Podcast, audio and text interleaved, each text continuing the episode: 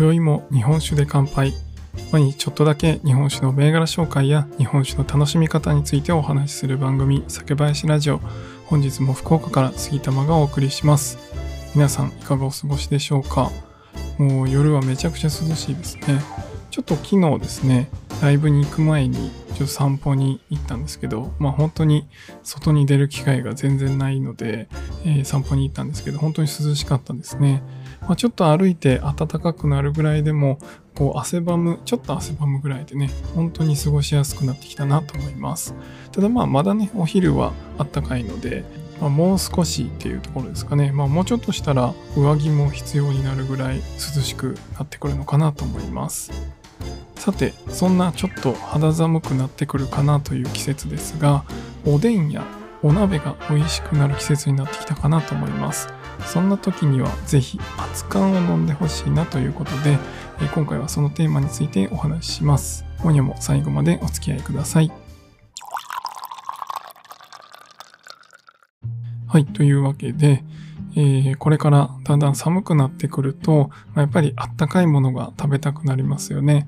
で、まあそうなってくるとですね、やっぱりおでんとか、あとはお鍋が多くなってくるかなと思います。でそういう時はぜひ日本酒でですね、まあ、もちろん冷酒を合わせていただいてもいいんですけど、まあ、僕はですね、どちらかというと熱燗を合わせていただきたいなと思っています。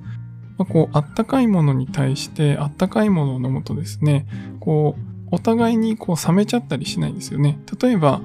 お鍋食べてて冷酒を飲んでも全然いいんですけどそうすると、まあ、あの温かいものその料理自体が冷めちゃったり逆に冷酒で美味しいものが、まあ、温まっちゃったりするっていうことで、まあ、どちらかというと同じ系統のものということで、えあったかいものにはあったかいものを合わせていただくのをお勧めしたりします。で、その中でもですね、まあ、こう、あったかいものって言っても、おでんとか、お鍋とか、まあ、お鍋もいろんな種類ありますが、まあ、どちらかというと、こう、水炊きとかね、塩ちゃんことかね、そういったものに合わせていただくときは、クラシックライトのどちらかというと、まあ、落ち着いた味わいではあるものの、ちょっとスッキリしたタイプの日本酒を合わせていただくのをお勧めします。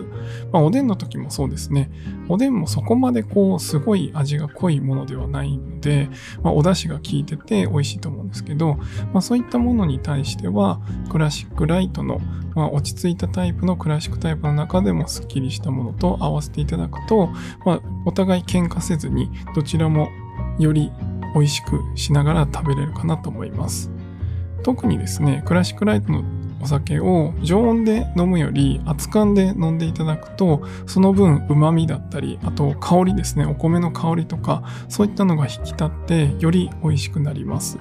でおでんの場合だと最後にですねそのおでんの出汁を入れていただいて、まあ、熱燗の中におでんの出汁を入れて出汁割りというのをして最後締めていただくとさらに楽しめるかなと思います。皆さん出汁割りってしたことありますかね？ぜひ今シーズンはですね、おでんされるとき、だし割りやってみてください。まあ、だしの量はね、そこまで多くなくていいです。あの、熱燗、おちょことかで飲まれると思うんですけど、本当にちょっとだけ入れるだけで、全然違った味わいだけど、そのお米の甘み、旨みと、だしの香りの良さとか、それがマッチしてですね、めちゃくちゃ美味しいので、ぜひ試してみていただければなと思います。まあ、その季節ごとにですね、いろいろ美味しい食べ物ってあると思うんですけど、まあ、それに合うお酒を合わせてもらってさらにですね相乗効果で楽しめるということでいろんなものを試してもらえばなと思います、まあ、お鍋も先ほど塩ちゃんこみたいにちょっとあっさり系の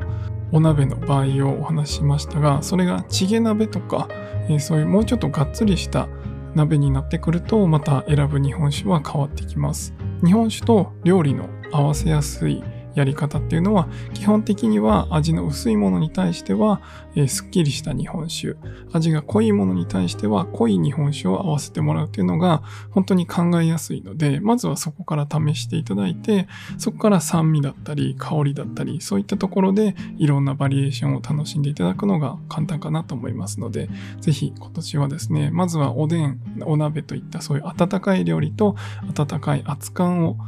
楽しんでいただくっていうのをチャレンジしてみてください。では今回は以上にしたいと思います。酒ピースお酒のご縁で人がつながり、平和な日常に楽しみを。お相手は、酒林ラジオパーソナリティ杉玉がお送りしました。また次回の配信でお会いしましょう。良い夜をお過ごしください。